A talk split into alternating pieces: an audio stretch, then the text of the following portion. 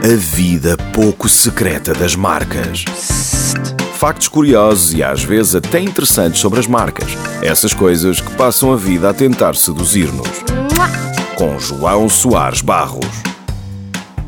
No início do mês de maio de 2022 foi anunciada a morte do iPod. É verdade, a Apple descontinuou o seu famoso leitor de música. Mas a pergunta é: será que ele morreu mesmo? Camões, o nosso Camões, falava daqueles que por obras valerosas se vão da lei da morte libertando. Os que deixam legado. E o iPod, apesar de não ser uma pessoa, deixa. Na linguagem, por exemplo, deixa-nos o termo podcast, que surge exatamente da junção de iPod com broadcast. E não fica por aqui.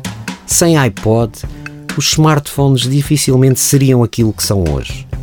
Mas acima de tudo, o iPod teve a capacidade de mudar o mundo e o modo como ouvimos música, alterando por completo o paradigma desta indústria.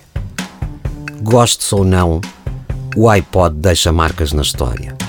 Por isso, tal como Mark Twain dizia, o iPod pode reclamar que as notícias acerca da sua morte são claramente exageradas.